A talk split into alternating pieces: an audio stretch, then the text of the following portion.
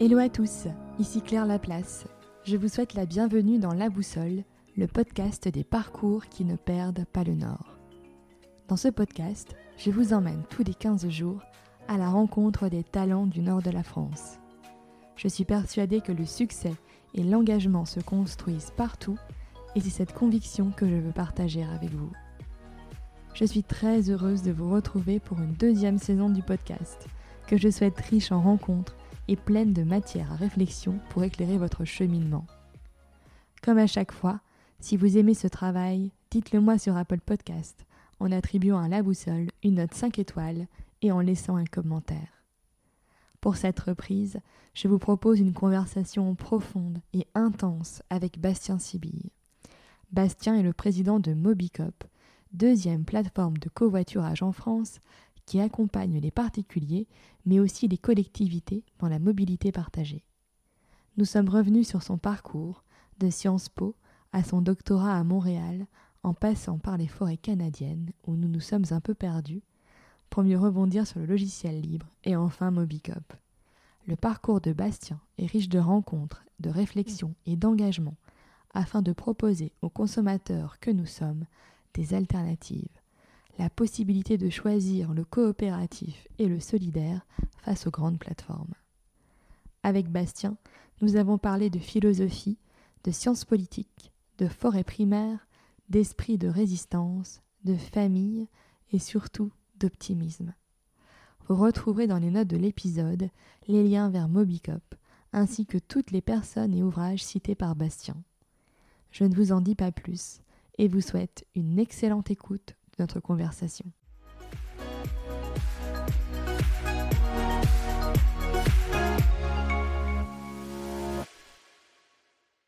Bonjour Bastien. Bonjour. Je suis très heureux de te recevoir pour ce, nouvel épisode de La Boussole. Donc c'est le premier de la deuxième saison euh, du podcast. Donc nous allons revenir pendant à peu près une heure sur ton parcours, Bastien. Donc pour ceux qui ne te connaissent pas, tu es actuellement le DG de Mobicop. Donc, qui est euh, une coopérative sur le, covoiturage. C'est la, deuxième plateforme en France euh, sur le covoiturage. Mais avant de parler de Mobicop, J'aimerais qu'on parle de toi et de ton parcours. Et je pense que tout a commencé avec euh, Sciences Po, après le bac, c'est ça? Oui, euh, en tout cas, c'est un moment de, du parcours. Mais euh, oui, oui, Sciences Po, ça, a été quand même un moment formateur pour moi. Oui, absolument.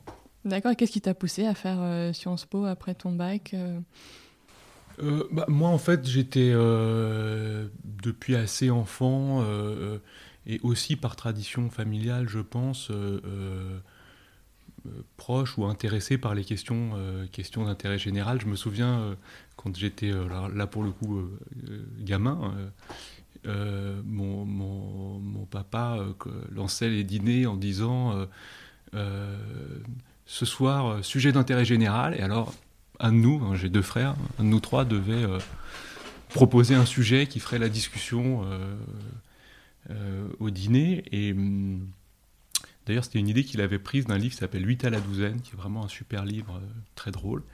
Et, voilà, donc je pense que j'étais euh, là-dedans. Et du coup, depuis que je suis adolescent, je m'intéressais à ces questions. Et, Sciences Po, par la la force de, du système français est quand même une des portes d'entrée, une des portes d'entrée dans ces questions-là. Donc voilà, j'ai fait avant d'aller à Sciences Po, j'ai eu une année d'hypocagne euh, puisque ça, c'était ma préparation euh, au concours euh, et qui a été un moment aussi très très riche pour moi, très formateur, peut-être presque plus que Sciences Po, parce que c'est le moment où on, m'a appris à, à, faire une problématique, c'est-à-dire réfléchir à, à, la question que pose un contexte, une situation et et voilà, et donc ça a été aussi un temps euh, très, euh, euh, très précieux. Puis j'ai rencontré des gens que j'aime beaucoup à ce moment-là. Donc voilà, non, non, c'était très ah chouette. Oui, bah pour l'hypocagne, tu te rejoins. Moi, j'ai fait du coup hypocagne, cagne.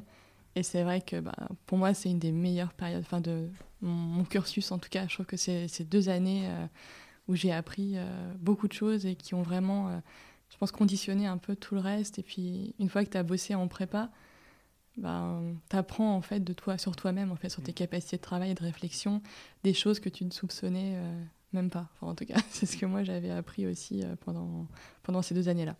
Absolument, absolument. C'est des belles années de travail très, très formatrices. Après, parfois, je me dis, c'est quand même euh, le système français est quand même euh, étonnant à plusieurs égards. On y reviendra peut-être dans le courant de, l'entretien, mais euh, c'est quand on a 20 ans, où on, peut se dire aussi qu'on a une forme de, naïveté par rapport au monde qui est extrêmement féconde, et qu'en plus on exploite de façon très dense, avec des rythmes de travail colossaux. C'est-à-dire que moi, si je regarde, aujourd'hui j'ai 40 ans, si je regarde toute ma trajectoire de travail, les moments où j'étais au travail dans ma vie, euh, euh, l'hypocagne, je travaillais de 8h à 23h euh, sans discontinuer et avec enthousiasme et, passion. Et donc le fait de, se dire que toute cette, cette énergie est passée dans des copies qu'on retrouve 20 ans après, j'étais cet été chez mes parents, j'ai ressorti quelques copies qu'on retrouve là, il y a presque un côté un peu, on se dit mais alors quand même pour, pour la société, il y a un peu une perte d'énergie euh, de toute cette jeunesse, mais en même temps, c'est vrai que bah, ça structure des esprits. Et après, euh, euh, et, ça, on, en discutera peut-être plus à fond, mais quand je suis arrivé au Canada, puisque j'y ai fait mon doctorat, je sais que dans, l'université canadienne, en tout cas, les, les, gens qui ont été formés en France ont cette capacité un peu spécifique de problématisation, à certains moments de synthèse, euh, qui n'est pas du tout l'esprit anglo-saxon euh, d'entrer euh, dans la pensée. C'est un mode de pensée qui est quand même spécifiquement français et, effectivement qui se met en place dans ces années préparatoires. Et après Sciences Po, tu travailles un petit peu à la CDC, c'est ça, avant de rejoindre la Sorbonne? Oui, bah écoute, es bien, es bien informé, c'est vrai. c'est vrai, c'est vrai. Euh, j'ai fait une mission euh, courte pour la CDC euh, à cette époque qui portait sur les espaces publics numériques. Lionel Jospin avait décidé la mise en place de ces espaces pour donner accès au numérique à des publics en difficulté et la CDC avait déployé le programme sous la forme de ce qui s'appelait des cyberbases. Euh, et euh, donc moi j'ai eu cette mission pour faire cette enquête sur les cyberbases. Et ce que je me souviens, mais ce que j'avais dit à l'époque, c'est que la richesse des cyberbases était plus euh, dans les, les, animateurs de celles-ci, leur méthode d'animation, leur méthode de médiation numérique, parce qu'on pourra s'en dire un mot, mais après il y a eu tout un courant autour de la médiation numérique qui est fort aujourd'hui, qui, s'est structuré d'ailleurs euh, il y a un an et demi dans une SIC qui s'appelle la Mednum, euh, qui est un endroit, je pense, euh, important, dans lequel l'État français, via Bercy, est entré. et voilà, et donc ça c'était le tout début de ça, mais c'est vrai que la Caisse des dépôts avait une entrée dans cette question de la médiation numérique qui était hyper focus sur le, comment dire, l'infrastructure, le, cadre. Donc il y avait des super fauteuils, des super tables et tout dans, tout, dans tous ces, toutes ces, ces cyberbases. Et donc moi j'étais un peu surpris par ça parce que moi je venais de l'activisme numérique en fait. Hein. c'est le tournant des années 2000 et, à cette époque-là entre 95 et, 2000 euh, et moi c'est ça qui a finalement c'est à ce moment-là que j'ai euh, euh, approché les sujets que j'ai après développé tout au long de, de, de ma, de, ma carrière. C'est euh, la, euh, comment, la, question de qu'est-ce que, en quoi le numérique transforme la société. Et donc j'arrivais de, de, ces lieux-là, qui étaient quand même souvent des, milieux un peu alternatifs et tout, et donc arriver dans les cyberbases. Euh, voilà. Mais le programme a continué. Et donc, donc c'est très bien. Et puis, voilà. Puis il y avait aussi un peu la question du libre, mais on y reviendra peut-être, mais qui pointait un peu à la CDC. Voilà, c'est un court passage à la CDC, mais euh, que je ne renie pas, loin s'en faut, et je suis euh, encore aujourd'hui, euh, je travaille avec la CDC parce que la CDC est centrale dans beaucoup de choses. Hein. Bon, il faut dire Banque des territoires maintenant. C'est vrai, c'est vrai, ça a changé. Et donc, toi, donc, tu fais Sciences Po, tu bosses à la CDC, et après, tu repars un petit peu dans les études avec ton master à, la Sorbonne. Et donc, ça, j'allais te demander, donc on est au début des années 2000. C'est vrai que moi, comme toi, moi je me rappelle les premiers ordi qu'on avait à la maison, l'émergence d'Internet, la bulle qui explose au début des années 2000, et toute cette réflexion qui se met en place autour du numérique. Donc toi, tu, tu rentres là-dedans via ton master à la Sorbonne, dont tu étais déjà intéressé. Mais qu'est-ce qui... En fait, en fait, ce qui s'est passé, alors là, bon, pardon pour la petite histoire, mais c'est quand même comme ça que ça s'est fait. Quand j'ai eu 20 ans, donc j'étais étudiant à Sciences Po et euh, j'ai souhaité euh, pouvoir payer une partie de mes études. Et donc, c'était la bulle Internet. Et donc, je me suis mis à bosser à mi-temps dans une start-up. Ok. Et euh, j'étais responsable de l'architecture des contenus. Et donc, en fait, je faisais les plans des sites. Euh, voilà. Et euh, donc, je me souviens très bien, je vivais dans un petit appart. Et la, nuit, j'étais sur mon PC et je développais euh, des, sites web que je construisais sur des technologies libres. C'était le tout début, hein, vraiment en France, c'était les premières technologies lampes. Enfin, bon, je ne rentre pas dans les termes techniques, mais voilà, et, je trouvais ça extraordinaire. Et pour moi, il y avait là vraiment l'avenir de l'humanité. Quoi. Vraiment, alors j'étais mais à fond sur le fait que ces technos euh, allaient nous permettre euh, de euh, finalement court-circuiter les institutions de médiation de l'information qui pour moi étaient responsables de l'atonie sociale, etc. Mm. Moi, ce qui m'a marqué quand j'avais 15 ans, tu me disais pourquoi est-ce que tu étais à Sciences Po, j'ai vu un documentaire sur Noam Chomsky qui s'appelle Manufacturing Consent, qui est un super documentaire que je recommande à tout le monde qui veut pouvoir s'endormir un peu rapidement le soir, parce que c'est un peu, un peu endormant, mais enfin c'est vraiment génial. Et donc pour moi vraiment le système médiatique était au cœur d'un problème. Euh, et on a vu dans ces technos euh, quelque chose qui nous permettrait de se mettre à se parler de pair à pair. Donc c'est le moment où il y a Gandhi euh, qui s'est développé, GlobeNet, Indie Media, enfin tout un tas d'infrastructures de, de, comme ça. et donc voilà, moi j'étais vraiment, vraiment euh, comment passionné, euh, passionné par ça. Euh, et du coup, à l'issue, de, Sciences Po, j'ai voulu continuer à réfléchir à ça dans le cadre d'un master en philosophie et en philosophie de l'esprit. et, c'est ça qui m'intéressait parce que tout ça interrogeait et continue d'interroger notre façon de penser notre façon d'entrer dans les corpus de savoir, dans les, corpus de connaissances. Euh, et donc, c'est ce que ce master, c'était sa première année, hein, euh, euh, dirigé par Jean-Michel Beignet.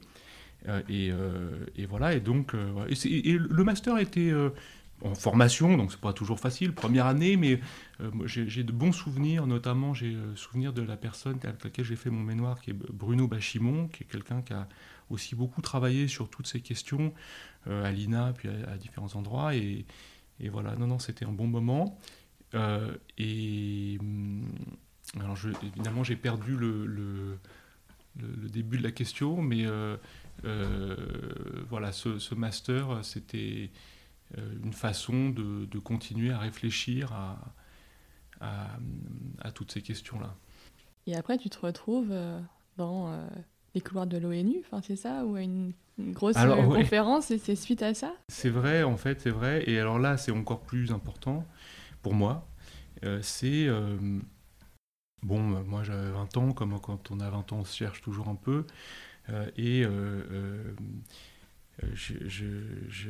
j'étais en contact avec Patrick Vivray euh, à cette époque. Et, je vais voir Patrick et je lui dis Patrick, euh, je, me souviens, je déjeune avec lui euh, dans une cantine, je ne sais plus laquelle, et je voulais lui parler d'Anna Arendt. J'étais passionné par Arendt, machin. Bon, et puis, je lui dis bon, mais, voilà, dans le monde du numérique, sur les technologies libres et tout. Et il me dit il faut absolument que tu ailles voir Valérie Peugeot. Et Valérie avait cofondé une association euh, qui s'appelle VECAM et qui faisait de la veille sur les enjeux euh, sociaux et politiques euh, du numérique. Et à la fois VECAM et Valérie, parce qu'elle portait tout ça, étaient au cœur en fait de, un peu du réacteur de cette pensée de qu'est-ce que la société civile fait du numérique pour se transformer. Et du coup, il y avait à ce moment-là un sommet mondial sur la société de l'information, organisé par l'ONU, euh, et c'est le premier sommet dans lequel les organisations civiles étaient invitées à participer aux côtés des États. Euh, ça faisait suite à euh, tous ces sommets de contestation qu'on avait eu dans la mmh. fin des années 90. et, voilà. et donc, Valérie avait constitué un réseau civil français qui s'appelait I3C, et dans lequel j'ai rencontré des gens avec lesquels je continue de travailler aujourd'hui. Michel Briand, Denis Pensu, Gérald Delbaz, enfin bon, tout un tas de gens super. Et, voilà, et donc avec Valérie, Valérie m'avait demandé d'animer un séminaire sur la propriété intellectuelle euh, et euh, les impacts du numérique sur la propriété intellectuelle. Et donc c'est à ce moment-là que je suis vraiment rentré de façon euh, construite, je dirais, sur la, question de la liberté logicielle et des droits d'auteur de type ouvert. Mm-hmm. Et qui est une question qu'on a d'abord posée sur le logiciel, parce qu'il faut bien avoir ça, se souvenir de ça, c'est que historiquement, c'est le logiciel libre qui a réouvert toute la question des biens communs, etc., euh, parce que c'est un secteur sur lequel il y avait des modèles économiques pour euh, des, licences libres. donc ça, a vraiment posé une question. Euh, et, mais cette question, on l'a très très vite dérivée à d'autres secteurs, la santé, parce que bah, voilà, une fois qu'on développe des molécules de médicaments, bah, finalement la, réplication coûte très très peu cher. Mm. Donc la, question est une question de propriété intellectuelle mais aussi euh, les, euh, euh, la génétique agricole, les semences, etc. Bon, on sait qu'il y a toute une course pour privatiser ce patrimoine génétique, qui est quand même un patrimoine par définition commun, en fait. Hein. Donc voilà, donc on a dérivé dans le cadre de ce, séminaire toutes ces questions avec des gens super encore, et, Yann Moulier-Boutan, Patrick Vivray qui était là encore, Frédéric Couchet de l'April, Didier Blondeau, enfin vraiment des gens qui, je pense, étaient précurseurs sur, toutes ces questions et avec lesquels j'ai eu énormément de, plaisir à travailler et qui ont fait que j'ai été convaincu, et je, continue à l'être, euh, qu'il euh, y a euh, d'autres façons de produire de la richesse et que de la même façon que dans le 19e siècle industriel ou même dans le 20e siècle tertiaire, le secteur coopératif, le secteur mutualiste, etc., ont su montrer qu'il y avait des formes de création de richesse spécifiques et collectives. Le 21e siècle du numérique, des données, de ces technologies-là, a aussi une spécificité euh, coopérative à inventer, ou plutôt de coopération. Bon, ce qu'on fait, on peut le faire dans des cas associatifs, coopératifs. Je ne veux pas rentrer tout de suite dans des, querelles de chapelle de secteur, mais euh, euh, voilà, que donc vraiment, il y, a, une façon de créer de la richesse dans le monde du numérique, dans le monde de l'esprit, dans, ces mondes-là, qui est une façon non fermée, qui est une façon qui peut être juste ça m'a animé. Euh, pour toute la suite. Pour toute la suite, Et qu'est-ce qui fait qu'après tu pars au Canada pour euh, faire un doctorat? La première réponse est que j'ai voulu euh, continuer à, creuser cette question des impacts politiques et sociaux du, numérique. La deuxième réponse est une réponse amoureuse, puisqu'elle est liée à une femme dont je partageais la vie à l'époque. et voilà, et en fait, le Canada m'attirait aussi par sa dimension euh, j'allais dire forestière, mais euh, c'est la forêt au sens du sauvage, l'immensité, les grands espaces, euh, etc. Et du coup, bah, j'ai traversé quatre fois le continent américain en voiture, qui ont été quatre voyages très marquants pour moi. Et, et, voilà, et je pense que c'est ça que j'allais chercher. J'avais un peu plus de 20 ans. J'avais juste besoin d'espace, en fait. Je mm. n'en pouvais plus d'être à Paris. Euh, ces réseaux-là, tous les réseaux me semblaient fermés, verrouillés de partout. Euh, j'avais envie de faire exploser tout ça. Euh, et peut-être, alors, est-ce que c'est une façon d'avoir fui Ça, je ne sais pas, mais plutôt que de le faire exploser là, je, suis monté dans un avion, puis j'ai été vivre, ma, faire ma route de l'autre côté de la mer, de l'océan. Et et j'en suis très heureux. C'est vraiment euh, c'était une, c'est une bonne décision que j'ai prise à ce mhm. moment-là. Ouais, puis tu es quand même resté là-bas, euh, je crois, presque ouais, 5 ans, c'est ça euh. Donc, tu as fait ton doctorat, mais après, tu as été au-delà finalement que le, simple. Enfin, déjà, bon, c'est déjà quelque chose dans le doctorat, mais tu as aussi participé à l'animation d'une chaire universitaire. Enfin, c'est... Bah, effectivement, en fait, alors d'abord, bon, comme toujours dans la vie, tout ça, c'est des coups de chance. Hein. Donc, quand je suis arrivé au, à Montréal, finalement, le premier boulot qu'on m'ait offert, c'est d'être chercheur dans une chaire qui s'appelait la chaire de recherche du Canada en citoyenneté et en gouvernance. Euh, qui était dirigée par Jane Jensen, euh, qui est donc devenue ma directrice de thèse. Et je, revois très bien ce premier entretien dans le bureau de Jane, où en gros Jane m'a dit euh, bah écoute Bastien, si tu veux bosser avec nous, tu as un bureau là au troisième étage. Et bah moi j'ai trouvé ça super. J'entrais dans mon premier hiver québécois, il y avait de la neige partout, le ciel était bleu, c'était scintillant, l'air était euh, sec et craquant. Enfin, j'étais vraiment euh, très très bien à cet endroit. Euh, voilà, l'automne au Canada, c'est quelque chose de juste exceptionnel, de, couleurs, d'odeurs et tout. Donc j'étais très heureux. Donc bah, j'ai dit oui. J'ai dit oui en me plantant aussi, comme le font tous les Français, euh, c'est-à-dire que euh, j'y ai vu une forme un peu d'aboutissement, j'étais un peu fier de moi, je me disais, waouh, super, euh, j'étais pris à la chair. Alors en fait, je n'avais rien compris, parce que au Canada et dans le mode, monde anglo-saxon, ça se passe pas comme ça. Jane m'a donné une chance.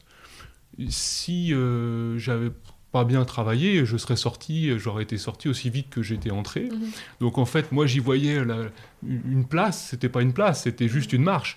Et, c'était pas euh, une fin en soi, quoi. bah non, euh, c'était le début de quelque chose, et, voilà. Mais bon, euh, comme, comme tout ça me plaisait énormément, bah, du coup derrière j'ai quand, même, j'ai quand même déployé le travail qu'il fallait. Et il en fallait parce que Jane est une, était une directrice exigeante et que le monde de la pensée universitaire euh, anglo-saxon euh, est un monde exigeant. Euh, non pas que l'université française ne le soit pas, c'est pas du tout ce que je veux dire, mais il y, a, y a en Amérique du Nord comment dire une incitation forte à, déployer des volumes de travail très conséquents. et donc le doctorat n'échappe pas à cette règle. Donc on a tous énormément travaillé dans cette chaire-là.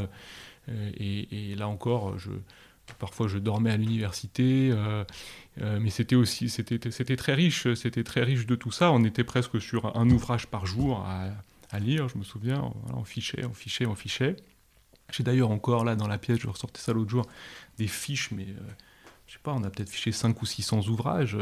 donc c'était bon, c'était beaucoup de travail, mais mais bon, qui m'a qui m'a beaucoup appris. Alors bien sûr sur le fond, parce que bah, moi j'ai eu la chance dans ma vie euh, de euh, euh, pouvoir lire tous les jours pendant cinq ans de façon construite. Mmh. et bah voilà, c'est, je pense, une grande chance aussi de nos sociétés qu'il faut rappeler que certaines personnes puissent se consacrer à ce type d'activité. Et, voilà, et c'est très valorisé au Canada. Ça l'est un peu moins en France, malheureusement, mais au Canada, voilà, les gens qui lisent et, et pensent et cherchent euh, sont des gens qui sont euh, soutenus par la société. Donc voilà, donc sur le fond, ça a été euh, très fort. J'ai des ouvrages qui continuent de me suivre, que j'ai lus à l'époque. et puis sur la forme, ben, Jane m'a aussi appris ça sur... bon, elle animait un séminaire de mémoire qui était bimensuel. donc, ben voilà, comment est-ce qu'on discute à plusieurs d'idées complexes euh, Comment est-ce qu'on met en réseau les pensées? C'est-à-dire que mhm.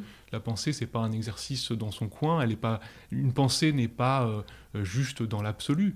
Euh, elle est intéressante parce qu'elle s'insère dans des réseaux. Et donc, bah, Jane m'a appris ça que bah, ce qu'on réfléchissait, ça, ça n'avait du sens que si c'était discuté après dans des colloques avec d'autres chercheurs. nord-américains, alors notamment là, là de la côte est, hein, et puis voilà, et puis alors avec aussi cette spécificité euh, québécoise, qui là pour le coup est une spécificité euh, particulière en Amérique du Nord, qui est que le Québec, dans, le, dans, sa dimension euh, de recherche, sa dimension universitaire, est une place dans laquelle se rencontrent les cultures françaises et anglophones. Donc, par exemple, la librairie, pardon, la bibliothèque de, de McGill, c'est un endroit unique au monde. il y a là toute la littérature française et toute la littérature anglophone c'est d'une richesse hallucinante. Et, et, pour moi qui, euh, euh, sans doute parce que c'est ce qui correspond le mieux à, ma façon d'entrer dans les problèmes, je suis plutôt un homme de pont, c'est-à-dire que j'aime bien tisser des liens entre des choses, plutôt que peut-être parfois aborder frontalement des problèmes, j'aime bien tisser des liens. Et, là, bah, on est vraiment un endroit de pont entre la culture francophone et une culture francophone large, c'est-à-dire francophone, pas juste française, mhm. hein, c'est aussi un peu un tropisme qu'on peut avoir nous ici euh, sur, le, sur le sol français, et, euh, et la culture anglophone. Donc euh, ça, voilà, ça a été vraiment cinq très belles années. Et voilà, puis j'en ai profité, donc comme je, je, te le disais, pour, pour voyager un peu au Canada, et ça, ça a été très riche aussi.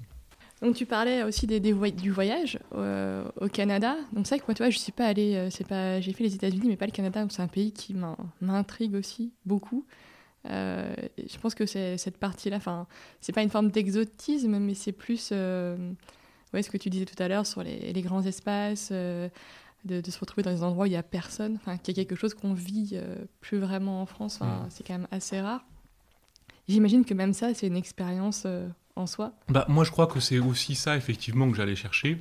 le Canada est un pays continent, en fait, euh, comme le sont euh, les États-Unis, comme l'est le Mexique aussi. Euh. Donc, effectivement, et alors, du coup, un moment dans ma thèse, j'ai été voir ma directrice et je lui ai dit. Donc, moi, je faisais une thèse sur le déploiement de systèmes informatiques par le gouvernement fédéral canadien sur la gestion de la forêt, et une comparaison avec le, déploiement de systèmes informatiques par l'Europe sur la gestion de l'environnement. D'accord.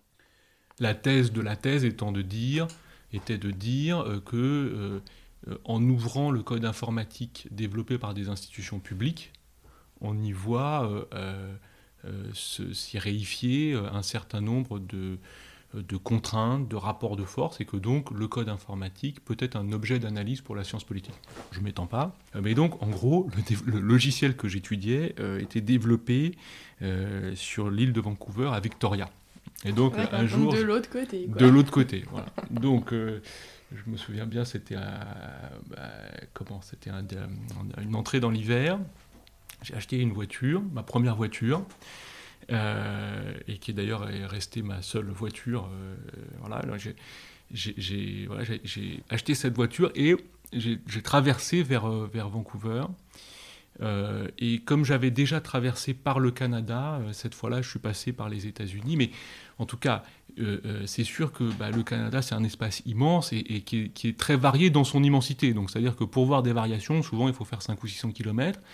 Euh, mais voilà, l'Ontario est très vallonné, avec de la forêt, des lacs de partout. Puis après, on rentre euh, dans les grandes plaines, le Manitoba, la, Saskatchewan, etc. Puis après, on arrive euh, vers les Rocheuses, qu'on voit arriver à 200 ou 300 km dans la voiture sur cette route qui longe le, le Canadian Rail, le train canadien. Et puis, euh, et puis voilà, puis alors après, c'est la Colombie-Britannique euh, qui ressemble, un peu à la Californie en fait. C'est-à-dire, euh, là encore, c'est très très vallonné. on est en sortie de montagne, puis il y a une chaîne spécifique à cet endroit-là, une chaîne montagneuse. Et, voilà, il y a des vignobles, ça, se met à être le Far West, il y a des fermes un peu type Far West et tout. Puis on arrive sur le Pacifique. Et là, pour moi, ça a été la première fois que j'y avais été, hein, donc euh, c'était pas sur ce voyage-là pour la thèse, mais la première fois que j'avais fait cette traversée, euh, l'arrivée sur le Pacifique après ces 6000 km de traversée du continent, euh, c'est quelque chose de magique. C'est un endroit dans lequel se jettent encore des forêts primaires, qui sont des choses que nous ne connaissons pas en Europe, tout simplement. et, voilà, l'océan est, somptueux. Et donc moi j'ai été complètement bouleversé par, par, par par euh, cette rencontre, aussi avec euh, euh, des choses qui m'habitent maintenant plus fortement autour des questions écologiques, mais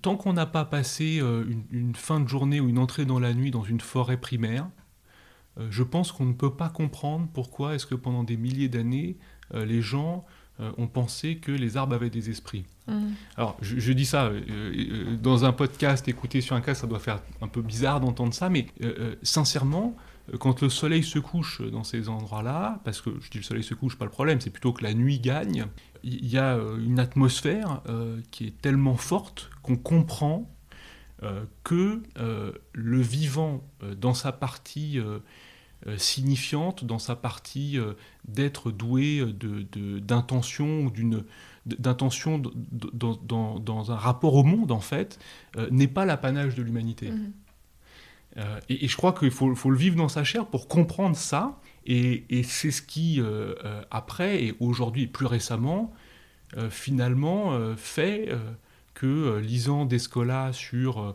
la fin de, de, la distinction entre nature et culture, je comprends ce qui. J'ai vécu dans ma chair ce que lui euh, dit de mm. façon terrible, mais d'ailleurs, il le dit lui-même, parce que lui-même l'a vécu euh, dans sa chair, dans, dans, dans, dans, ses voyages. Donc, euh, voilà. Donc là, en fait, je crois que ce que j'allais chercher au Canada et que j'ai trouvé, c'est cette forme d'altérité radicale. Mm-hmm. Oui, je comprends. Mais ça me fait penser à un contenu sonore. Je ne me rappelle plus le nom de ce podcast, mais c'est un, je crois que c'est un truc qui est développé par Arte. Et en fait, c'est euh, des bruits de la forêt, c'était la forêt amazonienne. Enfin, il y a eu plusieurs des épisodes comme ça, le, bruit de la pluie et tout. Et c'est un truc de fou, mais je me rappelle plus du tout le nom. Je remettrai dans les notes de l'épisode euh, parce que j'ai pas à le chercher maintenant. Mais euh, moi, je sais que j'avais écouté ça et ça m'avait littéralement fasciné quoi. Pendant un quart d'heure, mm. tu fermes les yeux, tu es dans la forêt amazonienne, tu n'es plus là quoi. Et, et, je crois que si on veut comprendre le, la, la formidable rupture dans l'ordre de la pensée que nous sommes en train de vivre et que d'ailleurs, qui, n'était pas encore euh, euh, faite ou en train d'être faite au moment où je faisais mon doctorat. Mhm. Ce qui se passe aujourd'hui dans la pensée euh, philosophique, anthropologique, sociologique, enfin, dans tous les biologiques, éthologiques, etc., est phénoménal. moi, j'aurais envie de reprendre une thèse maintenant. Je veux dire, il y a tellement de choses qui se sont ouvertes dans ce qu'on peut penser. Et je crois que pour comprendre ça, euh, effectivement, euh, s'ouvrir à cette altérité non humaine, c'est quelque chose d'important. et c'est ce, que, ce que des espaces encore relativement vierges, mais il faut bien savoir qu'ils sont en diminution radicale, hein. donc il y en a très très peu, même au Canada, hein. les forêts mm. primaires sont en voie d'extinction, mais voilà, je crois, et je, je, reboucle avec euh, un épisode plus récent, mais j'étais dans les Pyrénées euh, euh, l'année dernière. et c'était le, début du printemps, donc les sentiers n'avaient pas encore été ouverts. Et j'étais assez loin dans la montagne. Mhm. Et de l'autre côté d'un lac, j'ai vu un loup. Dans, dans, cette rencontre entre alors ben, le loup avec tout son imaginaire, on s'en parlera peut-être un peu, un peu puisque j'ai ce livre de Baptiste Morisot là sur les diplomates qui est vraiment un grand livre. Euh, mais c'est dans ces contacts-là, en fait, ces contacts avec l'autre monde, mais le, monde du, sauvage. Mais mm-hmm. en fait, ces contacts-là permettent de prendre conscience à la fois de l'isolement et de, du caractère artificiel de cet isolement euh, que nous avons par rapport à cet autre monde, et en même temps de la dépendance intégrale que nous avons à lui. Oui, ça nous remet à notre juste place, en fait. Enfin, je veux dire, euh, voilà on est, juste une espèce parmi les autres, finalement. absolument. Et c'est ce qu'on est en train de comprendre de mieux en mieux, parce qu'on est en train de, mieux en mieux comprendre euh, que euh, les autres euh, espèces ont des formes d'intentionnalité. Enfin, en gros, tout ce qu'on a cru être l'apanage de, l'esprit humain, on, se rend compte, ou du corps mmh. humain, on se rend compte qu'il est à l'œuvre dans les autres espèces. Et là, pour moi, il y a vraiment ce qui est la tragédie en fait de notre époque, c'est que euh, nous nous rendons compte de ça précisément au moment où nous sommes en train de le détruire mm, mm. Euh, de façon euh, colossale. et irrémédiable. Et maintenant irrémédiable. Alors, il faut aussi faire preuve d'humilité. Nous sommes peu de choses. Dans 2 ou 3 millions d'années, ça, ça, il y aura d'autres choses qui seront apparues. Mais en tout cas, à notre échelle, l'IPBES indiquait, là, je crois que c'était en mai 2019, euh, que qu'un million d'espèces étaient menacées d'extinction. Hein. Donc il faut voir le patrimoine génétique que nous sommes en train de détruire. Et moi, je, je, suis extrêmement mal à l'aise avec ça parce que, bah, euh, enfin, pour tout un tas de raisons, mais pour moi, le, fait de détruire des patrimoines génétiques, ça, ça, ça m'évoque des, des, politiques enfin, pour le dire très clairement, détruire des patrimoines génétiques, ce sont des formes de génocide, en fait, mhm. qu'on est en train de produire. Euh, et donc, euh, voilà, je suis extrêmement, euh, évidemment, extrêmement soucieux, extrêmement soucieux de ça. Et ça, ça motive une grosse partie de mon action aujourd'hui. 70%, 68% des populations vertébrées ont disparu depuis 1970. 68%. 84% des populations d'eau douce Bon, c'est donc euh, un effondrement, euh, c'est un effondrement du vivant. Et donc, on vit cet effondrement du vivant au moment où tous nos savoirs sont en train de montrer qu'il n'y a pas de hiérarchie mhm. du vivant. Que donc nous sommes parmi le vivant un parmi d'autres. Donc c'est en ça que pour moi il y a, une forme, oui, tragique en fait mhm. de, ce moment-là. Bon, alors là on a, on est parti, on, est parti un peu loin. Mais donc ça c'est le Canada. et, et qu'est-ce qui fait que tu décides de revenir en France? Parce que finalement tu aurais pu rester au Canada. Enfin, qu'est-ce qui te motive à revenir? Alors, ce qui m'a, ce qui m'a motivé, oui, oui, alors effectivement, il y a, et puis à un moment, je me suis vraiment posé la question. Je crois que ce qui m'a motivé, ce, ce, sont mes attaches familiales, mm. tout, euh, ma famille, euh, euh, mes, deux frères, mes parents, mes grands-parents, voilà, étaient en France, et donc pour ces raisons. Et puis j'ai craint, et pour avoir rencontré des, des gens qui avaient fait toute leur euh, toute leur vie euh, au Canada, qui me disaient, je, je, me rappelle notamment d'une personne qui avait peut-être 65 ans, et qui me disait, tu sais Bastien, euh, là pour moi le temps est venu de, de rentrer en France. Mm. Et dans un rapport à la, fin de leur vie, en fait, et ça m'a beaucoup interpellé, en fait, ce, finalement, cette puissance de, du retour à, à l'endroit où nous avons grandi, à l'endroit où nos, parents, nos grands-parents euh, ont vécu leur vie, au moment de finir la nôtre. Et du coup, je, me suis dit, mais alors finalement, si tout ça, c'est pour être une parenthèse, est-ce que je suis vraiment sûr euh, de, ça? Est-ce que je préfère pas euh, rentrer Et puis alors, bon, ça c'est la raison personnelle, mais il y a aussi une raison peut-être un peu plus politique euh, qui est que euh, moi je suis un fervent défenseur de l'Union européenne mhm. et, de l'Europe en fait. Hein. Euh, je, je, n'ai pas senti cette... en tout cas, je n'ai pas senti d'adéquation politique forte avec le système américain, alors que tout en moi appelait le fait de venir défendre un certain nombre de choses en Europe.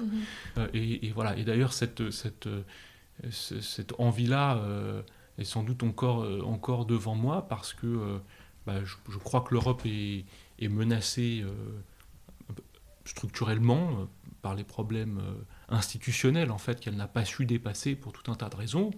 Et puis conjoncturellement par les tensions économiques qu'on vit et plus fortement qu'économiques, écologiques. Parce que finalement ce qui fait pression sur l'Europe c'est aussi ce qui l'entoure et ce qui l'entoure est marqué de plus en plus par des crises écologiques qui se transforment en crises sociales, qui entraînent des flux euh, migratoires et qui viennent impacter euh, le, système politique européen. Donc voilà, donc je, crois que là, il y a là des, des, sujets euh, politiques sur lesquels bah, chacun à son niveau, et voilà, mais on a tous des choses à, à amener. Et moi, ce que j'avais envie d'amener était sans doute plutôt de ce côté-là de l'Atlantique à cet égard. Mais il n'y a pas une journée où je ne me lève pas en me disant Ah, quand même, le Québec. C'était bien. C'était bien. et donc, tu reviens en France et là, euh, qu'est-ce que Qu'est-ce que tu refais? Donc, tu, tu, tu j'ai vu que tu étais dans l'association du logiciel libre. Euh, après, c'est quoi ton, quels sont tes objectifs quand tu reviens en France après cette période euh, au Canada? Eh bien, il y avait les, les objectifs sous-jacents et puis les objectifs euh, visibles. Effectivement, quand je suis revenu du Canada, nous avons créé une association dans le cadre d'un événement qui s'appelle les Rencontres du Mont Blanc, qui, et les rencontres du Mont Blanc réunissent des décideurs de l'économie sociale au niveau international mhm. dans un forum qui leur permet d'échanger sur un certain nombre de, sujets. Et dans ce cadre-là, un certain nombre d'acteurs, dont euh, le Crédit Coopératif, la Massif, euh, ce qui était à l'époque le groupe Chèque Déjeuner, qui est devenu aujourd'hui le groupe UP, et puis des acteurs québécois de financement de l'économie sociale, ont décidé de se réunir en une association pour développer euh, un logiciel de gestion de fonds d'investissement solidaires. Pardon pour la technicité un peu, mais enfin pourquoi pas. Euh, et moi qui avais été très engagé sur les questions de logiciels libres, euh, qui souhaitais et qui voyait dans le secteur de l'économie sociale un secteur à faire converger avec la question de la liberté logicielle, mhm. ou en tout cas à faire se rencontrer ces deux questions, j'ai pensé que le l'initiative était euh, intéressante. Euh, et donc euh, voilà j'y étais donc secrétaire général et avec le, la volonté de faire s'allier en fait une économie de la coopération très anciennes. Les premières coopératives, c'est avant le 15e siècle, je crois, je ne suis pas un historien du, du, secteur, mais voilà, puis dans une dimension plus proche de nous, la révolution industrielle, etc. Donc, mais donc qui a des racines anciennes, et ces nouvelles formes, les communautés du logiciel libre, qui étaient moi ce que je connaissais, euh, et de se dire, bon, comment est-ce qu'on fait se rencontrer ça? Parce que les deux secteurs avaient à s'enrichir. Le secteur du logiciel libre, parce qu'il apporte des nouvelles formes d'organisation du travail, de rémunération de euh, la production, euh, de gouvernance des projets, qui, à mon sens, doivent être entendus par les acteurs traditionnels du secteur de l'économie sociale, et non seulement entendus, mais discutés et reproduites pour les parties qui en sont intéressantes. et de l'autre côté, euh, le, mouvement coopératif, le mouvement mutualiste, le mouvement associatif, par leur recul, euh, par leur histoire, ont évidemment des choses très structurantes euh, à apprendre aux, nouvelles communautés de développement du logiciel libre. Et donc voilà, donc ce moment-là a été un moment où on a essayé de faire, je, dis je, mais on était évidemment plusieurs dans cette, dans cette aventure-là, faire converger ces deux secteurs et euh, sincèrement, bon, il y a plein de trucs qu'on que, qu'on a ratés, et, voilà, mais je, crois quand même qu'on a réussi à, à, faire en sorte que, euh, en gros, le libre soit connu dans le secteur de l'économie sociale, à minima, et que donc le, le, le pont euh, soit fait. Je crois que le pont mmh. existe aujourd'hui. Euh, tout le monde dans le secteur de l'économie sociale, en gros, a quand même entendu parler du logiciel libre. Euh, et euh, ce n'est pas du tout, loin s'en faut, le seul fait de l'Association internationale du logiciel libre. Les acteurs comme l'April, Quadrature du Net, les mouvements autour des biens communs, etc., ont, contribué de façon aussi tout à fait considérable. mais, mais, voilà. Et, voilà. Et, du coup, ça a été aussi le moment, je, je me souviens d'une intervention que j'avais faite au Rencontre du Mont Blanc pour dire logiciel libre, semence libre, même combat, parce qu'il y avait Vandana Shiva dans la salle, et donc euh, euh, voilà. Et, et, disant ça, je ne faisais que redire ce qu'on avait pensé avec Valérie Peugeot, etc. Mais c'est à ce moment-là qu'en fait, je crois que dans certains esprits, il y a eu un, comment dire, soudainement une vision que des, des, combats étaient convergents sur les questions de propriété intellectuelle et qu'ils pouvaient tous s'articuler autour de la question des biens communs. Mhm. Et donc moi, ça c'est un truc que je veux quand même rendre au monde du logiciel libre, c'est que ce sont les logiciels libres qui ont remis sur l'agenda de la discussion politique la question des biens communs, parce qu'ils en ont été une nouvelle incarnation forte au tournant des années 2000 et qui a permis de légitimer euh, d'autres formes de biens communs, euh, sans doute euh, moins structurées sur le plan économique et, de leur visibilité, leur visibilité politique. mais voilà, donc ça on le doit quand même vraiment au monde du logiciel, qui est un monde d'une grande richesse en fait. tous ces gens qui développent, tous les, développeurs et les développeuses, alors elles sont un peu moins nombreuses.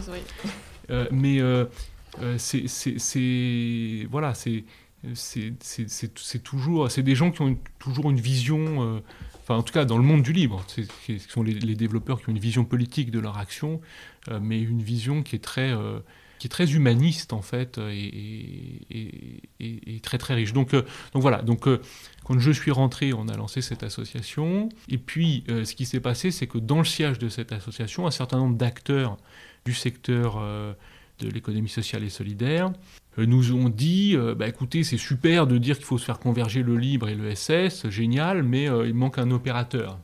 Comment on fait le, lien quoi? Ouais, qui fait la connexion Techniquement, c'est-à-dire, ok, donc moi maintenant, je suis telle association, je veux des logiciels libres, bah, c'est pas le tout de le dire, comment je fais? Hum. Qui est le prestataire, en gros? Et Donc voilà, donc c'est à ce moment-là que j'ai créé une première entreprise qui s'appelait Talcode, et dont le L'objet, c'était ça, c'était de déployer des infrastructures libres pour les structures d'économie sociale et notamment pour gérer leur gouvernance, c'est-à-dire leurs assemblées générales, leurs conseils d'administration. Alors le problème, c'est qu'on avait un peu d'avance, ce qui est jamais bon. Hein. C'est pas une qualité d'être en avance quand on mm. développe une entreprise.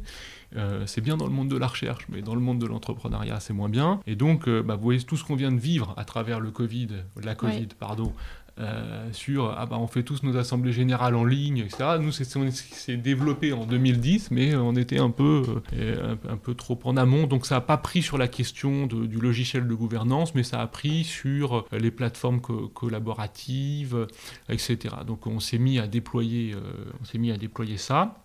Alors pour la petite histoire, puisqu'on est dans, dans, un peu un retour euh, historique sur ces moments-là, mais euh, c'est aussi le moment où Benoît Hamon a pensé et a fait en sorte que le secteur euh, se dote d'une loi mhm. qui le, le, structure. Et donc c'est aussi à ce moment-là que tout ce qui s'est fait autour de l'entrepreneuriat social s'est structuré. C'est structuré à travers un mouvement, le mouvement des entrepreneurs sociaux, qui existe encore aujourd'hui, et dans la loi, puisque c'est à ce moment-là que ce qu'on appelle les entreprises ESUS, c'est-à-dire des entreprises d'utilité sociale et qui ont un certain nombre de critères de, comment dire, de, non-distribution euh, de dividendes, d'encadrement de la distribution des dividendes, d'encadrement des salaires, etc. Euh, donc euh, c'est entré, entré dans la loi. et Talcode, qui était une des premières entreprises ESUS en France, du coup, bah, on était en discussion avec le cabinet d'Amont pour, pour, pour, parler de ça. et voilà, donc c'était aussi un peu un laboratoire, Talcode, c'était intéressant. Et alors, pour aller vite maintenant, euh, autour de, 2015. Euh, moi, j'ai souhaité euh, opérer un pivot pour aller plus vers des, questions politiques publiques numériques, mhm. d'innovation sociale numérique. En gros, sortir de la technique qui était le savoir-faire de Talcode. Et ça a rencontré des aspirations ici à Lille qui s'étaient exprimées dans le cadre euh, d'un tiers-lieu euh, qui s'appelle qui s'appelait le Mutual Lab et qui avait dans lequel il y avait un écosystème qui avait conduit à la création d'une entreprise s'appelant Pop et qui est devenue un petit groupe d'entreprises dans lequel Talcode s'est inséré euh, et dont le président m'a proposé de, devenir le directeur général.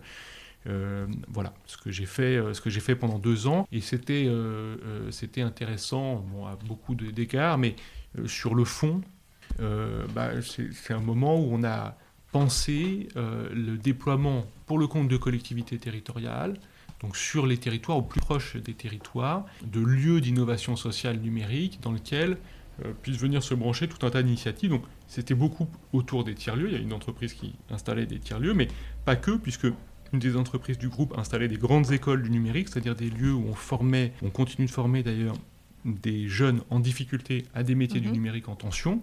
Et donc, ce sont des lieux physiques, puisque les écoles sont des lieux physiques. Voilà, et donc, ces écoles pouvaient accueillir un tiers-lieu. Puis là-dessus, sur ces lieux physiques, peuvent venir se greffer un certain nombre de services numériques. Euh, voilà, et c'est là qu'on reboucle aussi avec des enjeux de médiation numérique, etc. Donc, c'était très intéressant, ce travail avec les collectivités locales, extrêmement intéressant. et, et à cette époque, en fait, ce qui s'est passé, du coup, ça va nous amener progressivement à Mobicop, mais euh, c'est que moi, j'avais pris des positions euh, publiques pour dire euh, que l'économie collaborative, qui était en plein essor, hein, c'était l'essor de Airbnb, Blablacar, etc., qui au passage étaient des sujets sur lesquels nous on travaillait depuis 15 ans. Hein, donc quand ces acteurs économiques sont arrivés, moi j'ai rappelé euh, que, euh, et on était quelques-uns à l'avoir fait, que l'économie collaborative euh, n'était pas coopérative. Et que ces acteurs-là étaient des acteurs structurés sur le plan économique, comme les acteurs classiques, mhm. voire même comme les acteurs du début des années 2000, c'est-à-dire avec une, une, structuration financière extrêmement importante. Et que donc, si les mots ont un sens, il fallait quand même faire attention au terme collaboratif, parce que ces plateformes-là sont des plateformes effectivement d'extraction de valeur, de comportements euh, collaboratifs ou solidaires, je crois que je préfère le vieux terme de solidaire, euh, entre les gens. Et moi, cette extraction de valeur, je dirais pas qu'elle me pose problème en soi, elle, me pose un problème s'il n'y a pas d'autres euh, façons. Il n'y a pas d'alternative. S'il n'y a pas d'alternative, mhm. ça, ça me pose un problème. Je suis un homme qui aime la biodiversité, donc je pense qu'il faut qu'il y ait d'autres modèles. Et elle me pose un deuxième problème, si elle met en place une rhétorique qui empêche sa critique. Et, alors ça, c'est peut-être mon passé universitaire, c'est-à-dire qu'à un moment, euh, si on met des, mots comme collaboratif, si du coup les gens ne voient plus la différence entre coopératif, collaboratif, j'ai vu, et puis j'étais l'organisateur de l'événement avec le groupe Pop, euh, j'ai vu dans une salle un des représentants euh, de Uber euh, saluer la personne avec laquelle il parlait, j'ai oublié qui c'était, mais en lui disant ah bah finalement nous sommes tous des acteurs de l'économie sociale. Ah non, non, non, non, c'est pas vrai. c'est pas Uber n'est pas un acteur de l'économie sociale. Donc à un moment, il faut qu'on puisse dire ce que sont les choses. et donc voilà, donc j'avais fait quelques posts dans, dans ce sens-là.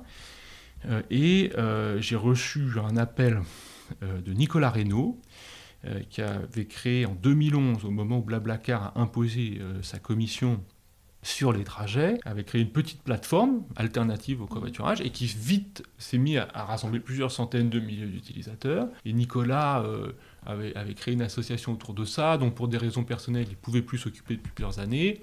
C'était en train de se casser la figure, faute d'énergie. Et donc, il m'a demandé si, ayant lu ce que j'avais écrit, si j'étais prêt à à faire quelque chose pour cette association. Euh, et du coup, bah, moi regardant, voyant la communauté qui continue à vivre, de mémoire, il y avait à l'époque 25 000 personnes sur Facebook et tout, donc euh, bah, je me suis pris de, j'allais dire d'affection, mais c'est pas ça. Au début, j'ai eu de l'admiration en fait pour cette mmh. communauté qui avait continué à vivre euh, sans que personne s'en occupe. pendant deux ans, personne s'était occupé du site. Il continuait à y avoir plusieurs dizaines de milliers de trajets par an. Les, gens sur Facebook et tout. Et je me suis dit bon bah ok, bah là il y a peut-être quelque chose à faire. Donc j'ai pris la présence de l'association, qui était un projet euh, du week-end pour moi, puisque j'étais DG du groupe Pop, et donc mhm. j'y travaillais beaucoup toute la semaine. Euh, et puis, euh, petit à petit, à la fois parce que les difficultés internes au groupe faisaient que j'étais mal à l'aise avec un certain nombre de, disons, non peut-être pas de décisions, mais de situations ou de rapports de, de personnes. Et de l'autre côté, la crise écologique dans laquelle je me disais, mais c'est juste pas possible en fait. Il faut que nous fassions quelque chose. Mhm. Donc j'avais une forme de grand écart entre euh, le fait de traiter au quotidien des problèmes euh, de bas niveau euh, dans le groupe, c'est-à-dire oui, oui, des problèmes que j'estime n'être pas intéressants. Voilà. Et d'un autre côté, des choses intéressantes à faire pour essayer de transformer la mobilité sur les territoires. Et donc à un moment, le grand écart était trop fort dans ma tête. Et donc j'ai quitté, euh, quitté mes fonctions au sein du, groupe, j'ai revendu euh, les parts que j'y détenais. Euh, et je me suis consacré exclusivement à ce qui s'appelait à l'époque covoiturage et qui est devenu Mobicop. Et du coup, qui est devenu une coopérative hein, qui a changé de statut du statut associatif et passé au statut de coopérative. Euh, qu'est-ce qui a motivé ce changement-là? C'était pour plus de transparence, pour, euh, enfin, qu'est-ce qui, ou pour euh, faciliter l'usage et la gouvernance Qu'est-ce qui, qu'est-ce qui fait que ça, ça change? Bah, ça a été toute une question, hein, la transformation l'association en coopérative, parce qu'il y avait des très bonnes raisons de rester en coopérative, et il y avait des très bonnes, pardon, des très bonnes raisons de rester en association, et des très bonnes raisons de passer en coopérative. Bon, l'association a fait le choix de passer en coopérative. Je, pense que ce qui a euh, conduit à ce choix-là, c'était la volonté de trouver un modèle économique qui puisse pérenniser euh, la communauté euh, et son action. Et que le format coopératif nous permettait de trouver ce modèle économique. Et on a pris la décision de cette transformation que, après que l'entreprise Covivo, qui est une entreprise de l'Est de la France, qui déployait des solutions de covoiturage pour les collectivités locales, alors notamment le niveau régional, euh, mais euh, aussi euh, qui travaillent pour les départements, pour les métropoles, etc., a convenu que si nous nous transformions en coopérative, ils accepteraient de fusionner avec la coopérative. Et ce faisant, nous apporter un modèle économique, une équipe, il y avait une dizaine de salariés à l'époque. Et donc, voilà, par ailleurs, euh, c'est un projet qu'on pensait avec euh, euh, un homme qui s'appelle Julien Noé, et qui a créé Enercop, qui est une coopérative d'énergie alternative. Et donc je pense qu'on était aussi dans ce courant de, réflexion sur comment créer des modèles économiques justes, comment créer des nouveaux modes de consommation qui permettent de, de ne pas détruire tout simplement notre environnement, finalement de ne pas nous détruire nous-mêmes. Mhm. Euh, et donc, euh, euh, voilà. Et la coopérative, néanmoins, a été pensée tout de suite dans une dimension communautaire. Alors communautaire au sens anglo-saxon, mais une, vraie, communauté des gens qui interagissent. C'est ça, exactement. C'est-à-dire plus comme dans les, comme on l'entend sur les réseaux sociaux, quoi, une communauté qui partage des choses. C'est-à-dire c'est une communauté de gens qui ont une vision et une volonté d'avancer ensemble, mm. mais c'est sont des lieux, c'est un lieu ouvert. Ce que je c'est pas du tout dans un sens de fermeture. Au contraire, bien entendu, parce que un des enjeux en fait, c'était parce que Mobicop existe pour aussi dire que face à des plateformes comme Uber, Blablacar, mhm. etc., il y a d'autres façons de concevoir euh, ces mécanismes collaboratifs sur, euh, euh, sur le terrain. et du coup, un des éléments importants de ça, c'est de dire que les gens qui ouvrent leur voiture, les gens qui font du covoiturage, peuvent participer à la gouvernance de la plateforme qu'ils utilisent. Donc on a, on a eu toute une réflexion sur comment on peut organiser cette gouvernance pour qu'elle soit perméable euh, le plus possible à toutes les parties prenantes euh, de la démarche. Donc ces parties prenantes, qu'est-ce que c'est? Bah, C'est notamment aujourd'hui 400 000 utilisateurs. Donc comment est-ce qu'on fait pour que ces utilisateurs euh, puissent, puissent participer? Alors du coup, on a, on a pensé un sociétariat flat, c'est-à-dire dans les sociétés coopératives d'intérêt collectif, souvent vous avez des collèges sur lesquels vous avez des pondérations de voix. Mhm. Et en fait, là, ce qu'on ce qu'on a décidé, c'est qu'il n'y aurait pas de pondération, donc chaque voix porterait de la même façon pour éviter d'avoir de la politique interne. Donc aujourd'hui, il y a un peu plus de 1000 coopérateurs, c'est-à-dire ce sont des gens qui ont dit nous croyons dans le projet coopératif, nous prenons des parts sociales, et donc quand on a une assemblée générale, il y a 1000 personnes qui sont convoquées. Donc la coopérative, en ce sens-là, euh,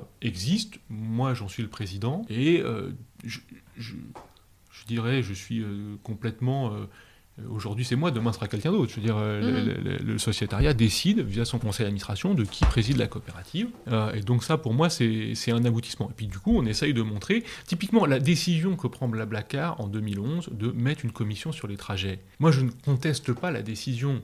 c'est une décision d'entreprise. Il faut trouver un modèle économique. C'est normal qu'une entreprise ait un modèle économique. J'ai aucun problème. là où j'ai un problème, c'est le fait de, de considérer que les gens qui utilisent euh, les services sur le terrain n'aient mhm. pas leur mot à dire dans cette décision. Ça, j'ai un problème. j'ai d'autant plus un problème que euh, je considère que la mobilité, le partage de cette forme de partage de la mobilité, euh, c'est un sujet d'intérêt général. Mhm. c'est un, sujet, un sujet de politique publique. Et d'ailleurs, aujourd'hui, Mobicop travaille avec des acteurs de politique publique de la politique publique territoriale, les régions, les départements, etc. Donc la mobilité sur les territoires est un enjeu de politique publique, est un enjeu d'intérêt général, d'autant plus important qu'on est euh, au, début d'une crise euh, écologique, ou début non, on est maintenant au cœur de la crise écologique, euh, et que donc on doit agir sur, sur ces éléments-là. Voilà, et donc, et, donc ça, ça, ça, ça, me gêne. Et, je, et je crois qu'on doit avoir en face de ces grandes plateformes des plateformes qui montrent que les gens qui créent la richesse sur le terrain euh, ont leur mot à dire sur euh, la, gouvernance, la gouvernance de leur plateforme. Et par ailleurs, le système, nous, économique que nous avons inventé, euh, c'est un système dans lequel les utilisateurs ne sont pas ponctionnés. Donc il n'y a pas d'extraction de, valeur de la communauté. Il n'y a pas de commission sur les trajets, ça c'est important, et il n'y en aura pas. Et deuxièmement, la, comment dire, la valeur de Mobicop, ou les excédents de Mobicop, euh, ne donneront lieu à des distributions de dividendes que si euh, l'Assemblée générale euh, le, décide. Et dans la mesure où elle peut le faire, parce que c'est encadré par la loi, donc les coopératives ne peuvent distribuer qu'un segment de mhm. leurs dividendes, donc ça c'est un petit segment, mais ce que je peux vous dire euh, de façon quasiment certaine, c'est qu'aujourd'hui, l'Assemblée Générale de Mobicop, il y a très peu de chances qu'elle vote une distribution de dividendes. Les gens ne sont pas là pour ça, les gens sont là pour transformer la mobilité sur les mhm. territoires. Donc il euh, n'y euh, a, pas de voilà, a pas d'extraction de valeur de la communauté des gens qui font vivre euh, le, covoiturage au quotidien. Et ça, pour moi, c'est important parce que, tiens, je reboucle sur mes lectures du Canada. Il y a un livre qui m'a euh, fortement marqué quand j'étais étudiant, qui est le livre de Karl Poliani qui s'appelle La Grande Transformation, et qui montre comment le marché, euh, tout au cours du 19e siècle, puis du 20e siècle, s'étend à des segments dont il était jusque-là absent. Mm-hmm. Et qui montre, pas être trop long, mais qui montre que finalement, les, grands conflits que nous avons conduits, euh, connus euh, sont des réactions de la société pour se protéger par rapport à ces extensions-là. Or, que font les plateformes numériques? Elles étendent le domaine marchand à des secteurs qui jusque-là euh, en étaient préservés. Le fait de partager son canapé chez soi à des amis. Ben, jusque-là, c'était pas médié par un acteur économique. C'était pas mis sur la place, euh, sur le marché, en fait. Hein. Or, que fait Airbnb?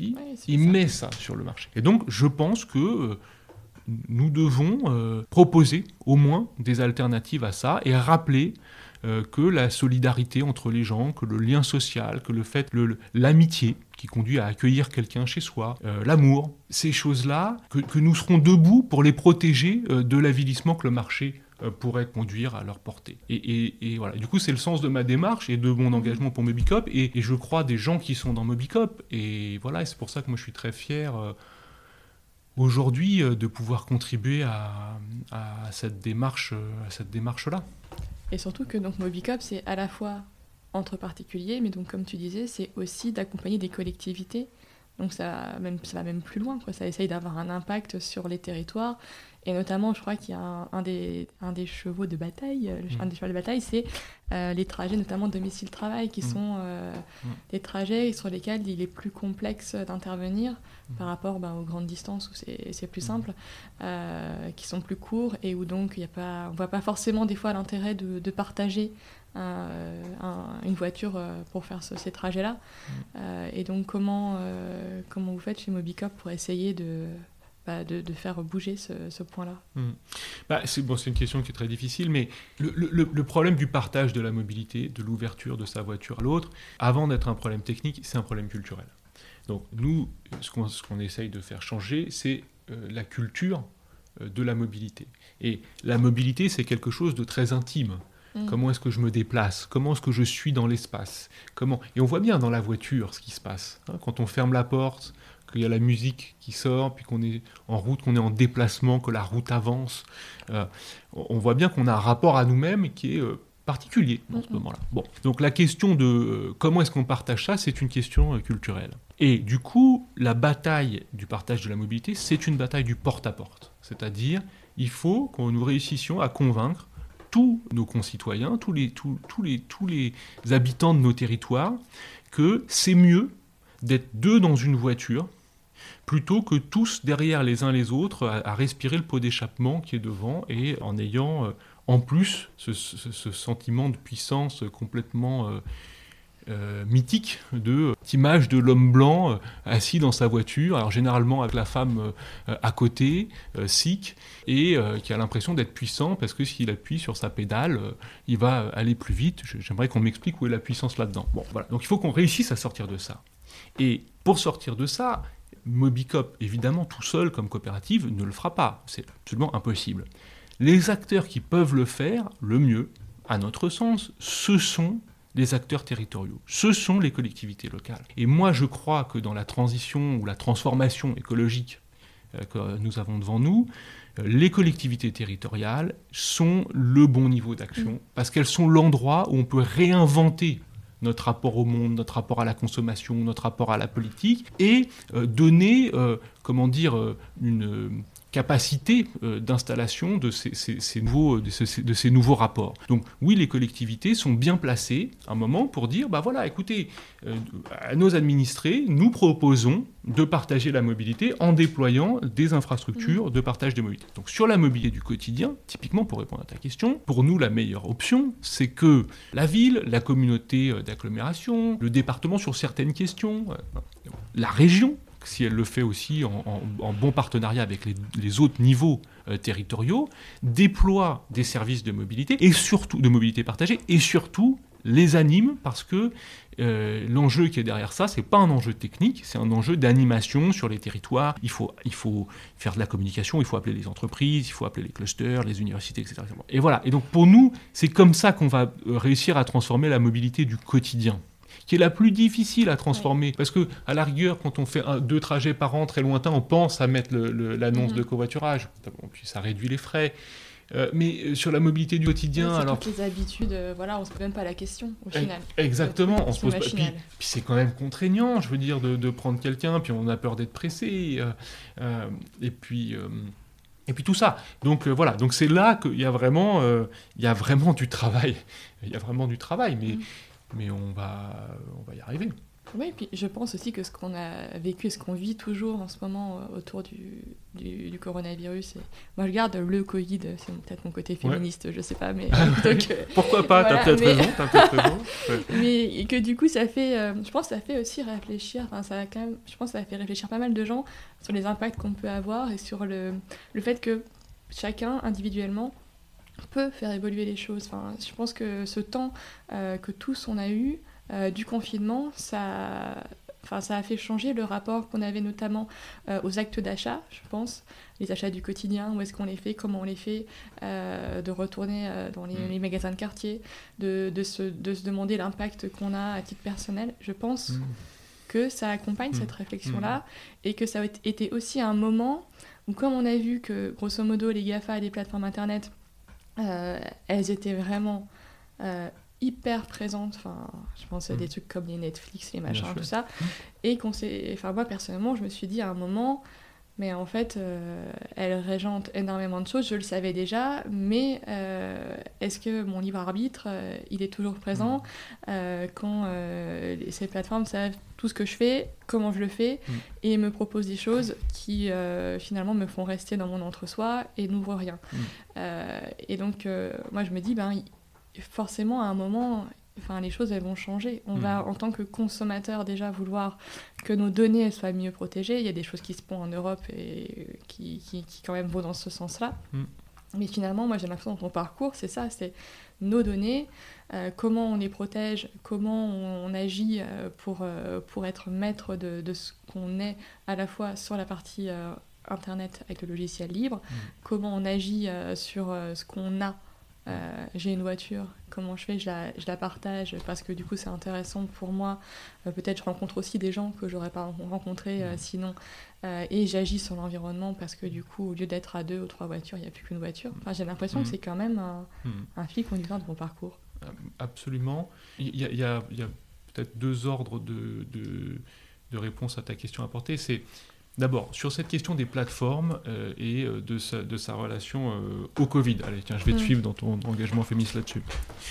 Le, le, Covid a montré notre dépendance à l'égard des plateformes numériques notre dépendance à la fois la plus essentielle dans nos liens euh, familiaux, etc., et à la fois la plus essentielle dans euh, notre capacité à, continuer à produire, puisque nous avons tous travaillé mm. euh, grâce à des Skype, des Zoom, des Google, etc. Des Slack, des, Slack, etc. Donc moi, et j'avais, pour le coup, j'avais posé la question avant le Covid, hein, mais en écrivant une tribune là-dessus, je pense que notre niveau de dépendance européenne à des technologies non européennes. Et je prends l'échelle européenne parce que je crois quand même que l'Europe a une communauté de destin et une forme de communauté politique qui permet à nous, citoyens, d'avoir un impact sur ce qui se passe en Europe. Mais donc, n'en ayant pas sur ce qui se passe euh, hors Europe, le fait que nous soyons aussi dépendants dans nos structures de production, dans nos relations euh, familiales, etc., de technologies qui nous échappent complètement, mmh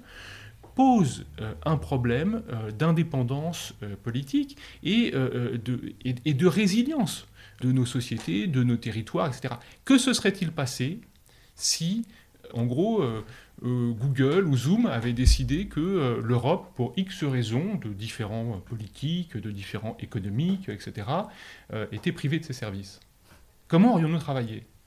Donc ça, ça, c'est une question lourde, et j'ai appelé euh, dans une tribune, et je vais continuer à me battre là-dessus, à ce que euh, les territoires européens se mettent ensemble pour déployer des plateformes de dimension suffisamment forte, avec le soutien de l'Union européenne, pour euh, proposer des alternatives. Et il y a déjà des initiatives. Il faut soutenir Quant.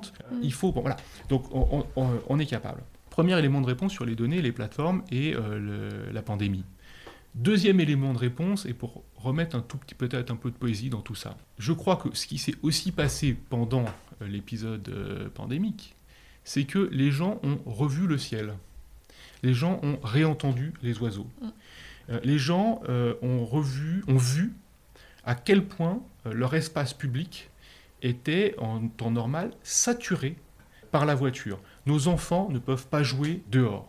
Bon, donc je pense qu'on a tous vu ça, et c'est marrant, il y, a un des slogans de Mobicop qui est euh, moins de bagnoles, plus de rossignols. Mm. Il y a des gens qui nous ont écrit sur Facebook en disant votre slogan n'a jamais été aussi vrai, j'entends les rossignols. Oui, effectivement, quand il n'y a pas de voiture, nous entendons les oiseaux chanter. Et je crois que c'est ça la clé de la, transformation écologique dont nous avons besoin.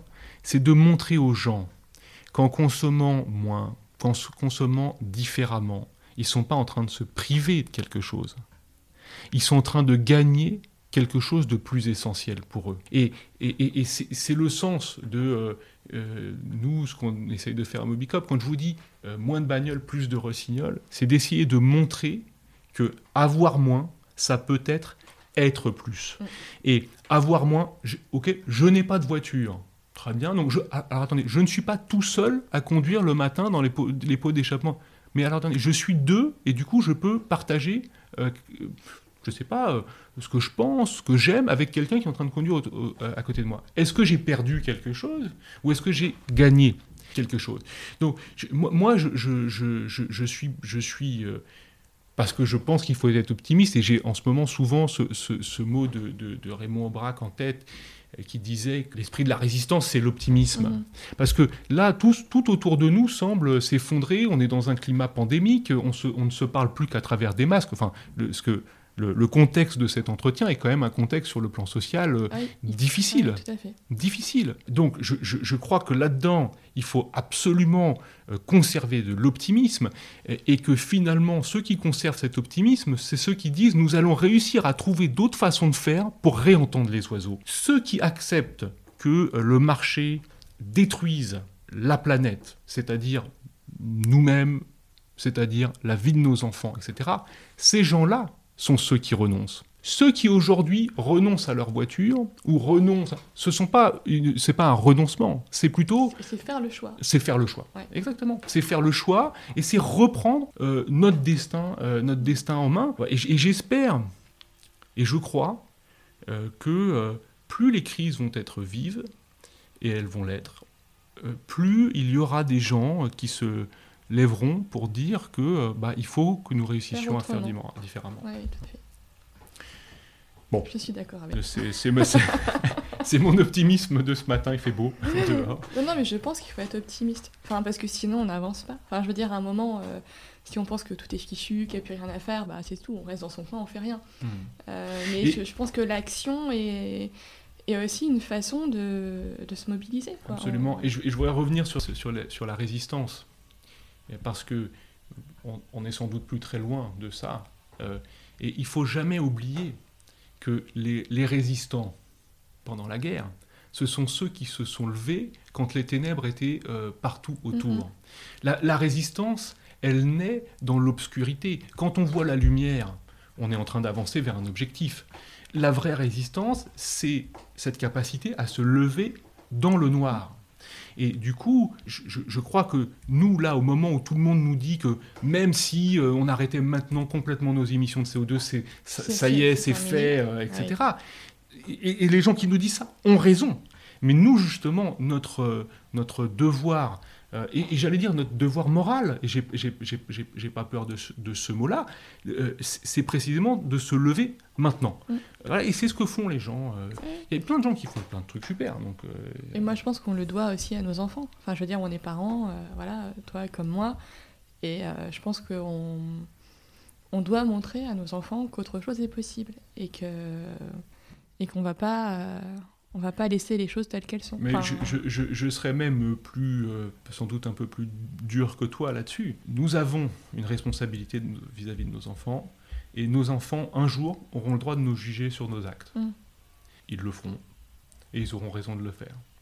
Et donc, euh, on le leur doit, et, demain, ils nous regarderont avec, euh, dans, le, dans, le, dans le regard, le reflet de ce que nous aurons fait ou de ce que nous n'aurons pas, fait suis d'accord avec toi.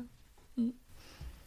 Et pour reparler de l'aspect un peu famille, je voulais juste revenir sur une expérience que, que tu as vécue l'année dernière euh, avec, euh, ben, avec tes enfants et, ta compagne. Donc vous êtes reparti, enfin toi tu es allé donner un cours, je crois, c'est mm. ça, euh, au Canada. Donc tu es revenu mm. au Canada et ta famille t'a rejoint, vous avez fait un voyage, etc.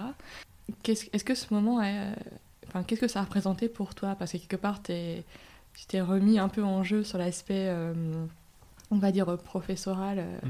de, de te poser, de te dire, voilà, je, fais un, je, donne, je donne ce cours, je me pose, je prends un petit peu de réflexion Enfin, c'était quoi euh, ton Bah oui, non, mais tout à fait. Alors, euh, professoral, non, parce que je suis pas, je suis pas professeur et je, je, je, je- je souhaite pas l'être. Parce... que- Mais, mais en tout cas, euh, oui, le, le- la pensée de ce qui nous arrive et euh, sa discussion, euh, c'est- une chose qui me passionne, euh, qui m'anime, euh, qui m'anime. Et là, je, je, je, je voulais prendre un temps pour pouvoir relire Mm. pour pouvoir euh, réinterroger une pratique qui a été très dense depuis euh, 15 ans, en fait, où je suis en position d'acteur et donc de, de personne qui doit décider de choses, euh, où les horizons sont généralement à max à 3 mois, mais plus souvent à 15 jours. Euh, euh, et donc, euh, je voulais pouvoir prendre ce temps de recul euh, de, de- de la pensée. Et à la fois parce que euh, euh, mes attaches là-dessus sont au Canada, puisque j'ai encore beaucoup d'amis, et que, euh, voilà. et que par ailleurs, je crois que la position même physique de recul se joue dans des formes d'éloignement géographique de notre quotidien. J'ai euh, accepté de donner ce cours à Toronto sur euh, la gouvernance des plateformes euh, numériques, euh, dans, lequel j'ai à chaque fois interrogé une grande plateforme avec, pa- par un grand texte. Donc, par exemple, on se parlait tout à l'heure de Airbnb, les étudiants étaient invités à étudier Airbnb après avoir lu la grande transformation de, de Carl Poliani, et donc voilà, de, rétablir une capacité de critique de ce que ces plateformes font à la, à la société. Et euh, c'est vrai que du coup, je suis retourné au Canada en famille, et ça aussi, pour moi, ça, a beaucoup de sens et ça compte beaucoup, évidemment, euh, comme pour tout le monde, mais dans la pensée euh, de ce qu'on doit transformer dans la société, je crois que vraiment le, rapport qu'on entretient avec les plus proches d'entre nous, la femme qu'on aime, les, enfants euh, que- qu'on a choisis et qui sont, qui sont dans nos vies, ce rapport-là est une force sur laquelle euh, construire un nouveau rapport euh, au secteur marchand, au travail, euh, etc. Donc pendant ces trois mois-là, finalement, j'ai- travaillé sur deux piliers de ma vie, une capacité de, critique par, la pratique de grands textes, et puis ce qui fait mon quotidien, ma famille, et ce qui peut redonner du sens au quotidien à euh, une organisation du travail spécifique, euh, etc. etc. Et, et, voilà. Et donc, euh, on a voyagé en famille. C'est toujours. Alors, il y avait un côté un peu. euh, c'est vrai que du coup, bon, nos, enfants euh, ont raté euh, deux mois d'école, mais je l'assume absolument.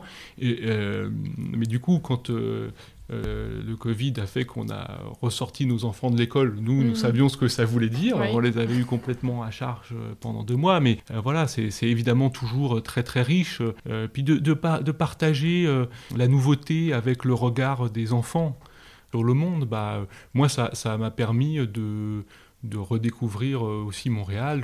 J'ai fait des balades, je, revois une balade avec ma fille euh, que j'aurais pas faite si elle n'avait pas été là. Bah, j'ai découvert un nouveau quartier, euh, j'ai fait de nouvelles choses. euh, donc, non, non, ça a été un moment. ça, ça a été un moment très très riche et, et- très fécond.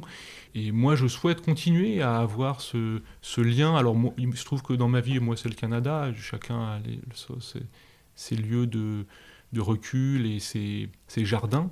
Je continue à être en lien avec le Canada, oui, c'est sûr. Et donc euh, le temps a passé, je pense qu'on a beaucoup parlé, Oui, euh, surtout moi, euh, pardon. pas de souci. Du coup, je voudrais te poser quelques questions rituelles de, de- de fin d'épisode. Donc le podcast s'appelle La Boussole. La Boussole, ça indique le nord. Et, et donc toi, si tu avais un message à faire passer, donc on a, on a quand même beaucoup parlé de, de choses qu'on veut changer dans, dans la société dans laquelle on est. Qu'est-ce que toi, tu voudrais faire passer comme message? Bah, moi, je- ce, que je, ce, que, ce que je voudrais faire passer, euh, c'est que euh, il, il faut qu'on croie en nous. Il faut qu'on ait confiance en nous. La, la transformation euh, nécessite la confiance en soi. Faisons-nous confiance. Les temps que nous avons devant nous sont des temps difficiles, mais si, on, si on se fait confiance, si on se lève ensemble, on sera à la hauteur, on sera à la hauteur de notre époque. Mm. Euh, donc ça, je veux le dire parce que le contexte est un contexte difficile, donc euh, soyons, euh, soyons positifs là-dedans, soyons optimistes. Et ensuite, moi, je suis une grande lectrice, et donc je sais pas si tu avais quelques ouvrages à recommander? Oui, ben, euh, absolument. J'ai réfléchi un peu. Euh, moi, il y a vraiment un livre que j'ai beaucoup aimé, euh, que j'ai lu là justement ce printemps, qui est le, livre de Baptiste Morisot qui s'appelle Les diplomates. Et en fait, c'est un livre, donc Baptiste Morisot est philosophe de formation, c'est un philosophe de très bon niveau, et c'est un livre qui montre bien ce que la rupture dans l'ordre de la pensée, qui est la fin de la distinction nature-culture, l'apport de Descola, mais mhm. de nombreux autres, euh, ce que cette rupture dans l'ordre de la pensée euh, a comme implication dans notre rapport au vivant. Et sincèrement, c'est un ouvrage de philosophie euh, très, à la fois très puissant sur le fond, très documenté et très rigoureux. Moi, c'est une chose à laquelle je suis sensible parce que on lit beaucoup de choses parfois un peu semble un peu légères. Là, c'est de la bonne philosophie de, bon niveau et du coup, je pense que c'est un texte qui peut être support à l'action. Et dans ta vie euh, de dirigeant un peu nomade, puisque c'est vrai que tu, bouges quand même euh, pas mal, alors en ce moment peut-être moins, euh, mais est-ce que tu as des, rituels, des moments dans ta semaine qui sont importants pour toi? Alors, on, a un rituel avec les enfants qui, se met en place, qui est un rituel important pour moi, mais qui est plutôt annuel. Oui. Pendant les grandes vacances, j'invente un conte que je raconte tous les soirs aux enfants. Donc c'est un conte en une quinzaine d'épisodes, chaque épisode durant une petite heure, qui nous permet euh, d'avoir un temps euh, à la fois bien sûr euh, sorti de nos contextes tellement speed tout le temps, et qui est un temps de, de parole, et, du coup dans cette parole avec les enfants, parce qu'en fait, ce, que je, ce à quoi je m'attendais pas du tout, mais ils co-construisent beaucoup le conte avec moi, c'est-à-dire ils posent des questions, ils disent mhm. ah mais non mais ça peut pas se passer comme ça et tout, puis ils connaissent bien les personnages, etc. En fait, c'est aussi un temps où on, comment, on, retrouve une capacité, même si elle n'est que narrative, euh, mais euh, d'action euh, sur l'environnement parce que c'est des contes écologiques et il y a des personnages alors complètement inventés mais les enfants leur font faire des choses qui permettent de résoudre le, problème écologique qui est posé dans le, dans le conte et, alors je le dis comme ça je voudrais surtout pas qu'ils aient l'impression que tout ça est, est une comment dire à une vertu pédagogique, parce que que mhm. c'est pas ça, c'est un moment d'enfance partagée, c'est un moment euh, d'imagination, et, et, voilà, mais avec mes mots d'adulte, je crois que ce que j'y retrouve, et ce, que, ce qui m'y plaît moi euh, aussi, euh, c'est de, de, de, de, pouvoir montrer par le par l'invention, par la création, que on, peut agir. On, on, a cette capacité d'action, et je reboucle sur cette question de l'optimisme, cette capacité à se lever à faire changer les choses. Et enfin, si tu avais un, invité à me recommander pour le podcast alors si j'avais, alors j'aurais beaucoup de, parce qu'il y a tellement de gens qui font des trucs super, vraiment. Euh, mais euh, moi j'aimerais, j'aimerais, si je devais passer le micro à quelqu'un, je le passerais à Julien Noé, qui a créé Enercop, parce que Julien a écrit je pense, une, page d'histoire coopérative extrêmement intéressante. Le est un lieu euh, très, très intéressant sur le plan de la construction coopérative, évidemment sur le plan de la transition euh, énergétique. Et euh, voilà, et Julien a été au cœur de tout ça, continue à l'être à travers des actions autour du pacte pour la transition citoyenne, etc. Mais voilà, si je devais passer le pro, je le passerais à Julien. Eh bien, écoute, merci beaucoup, Bastien. Merci pour ton temps. Ben, merci à toi de m'avoir euh, écouté et interrogé tout cette, euh, cette, euh, ce, beau moment. Merci. Merci.